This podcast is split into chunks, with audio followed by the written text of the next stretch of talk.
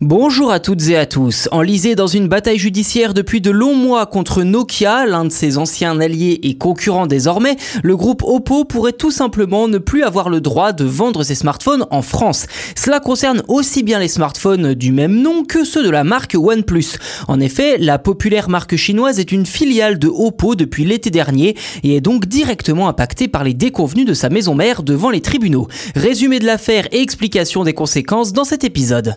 Pour être précis, cette querelle prend sa source en Allemagne. Chez nos voisins, la marque Nokia est surtout un très grand groupe de télécoms et d'infrastructures 4G et 5G, en plus de faire des smartphones évidemment. Or, l'entreprise finlandaise a attaqué Oppo et OnePlus en leur reprochant d'avoir utilisé ces technologies 4G et 5G illégalement, les accusant aussi de ne pas avoir payé les licences appartenant à Nokia.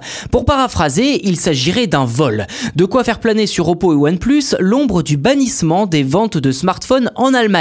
Et si Oppo a tout de même tenté de faire appel, le tribunal de Mannheim a fini par confirmer la sanction initiale le 5 août dernier. À défaut d'avoir pu trouver un accord avec Nokia, le groupe Oppo a été contraint à retirer ses smartphones du marché, de même que ceux de la marque OnePlus.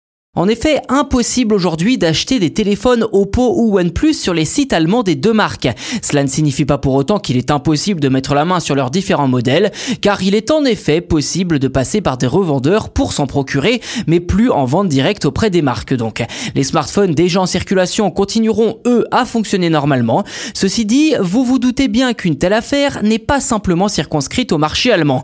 La France, l'Espagne, la Finlande et le Royaume-Uni entre autres sont-ils eux aussi concernés Eh bien non, assure Oppo. Je cite, les autres marchés ne sont pas touchés. L'injonction se limite à une suspension provisoire des ventes et de la commercialisation des produits concernés par les canaux appartenant à Oppo en Allemagne. Fin de citation.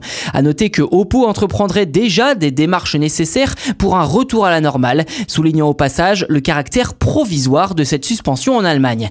Reste à savoir si Nokia en restera là ou si d'autres batailles judiciaires aux conséquences potentiellement équivalentes lancés, notamment en France, où les smartphones OnePlus connaissent un grand succès.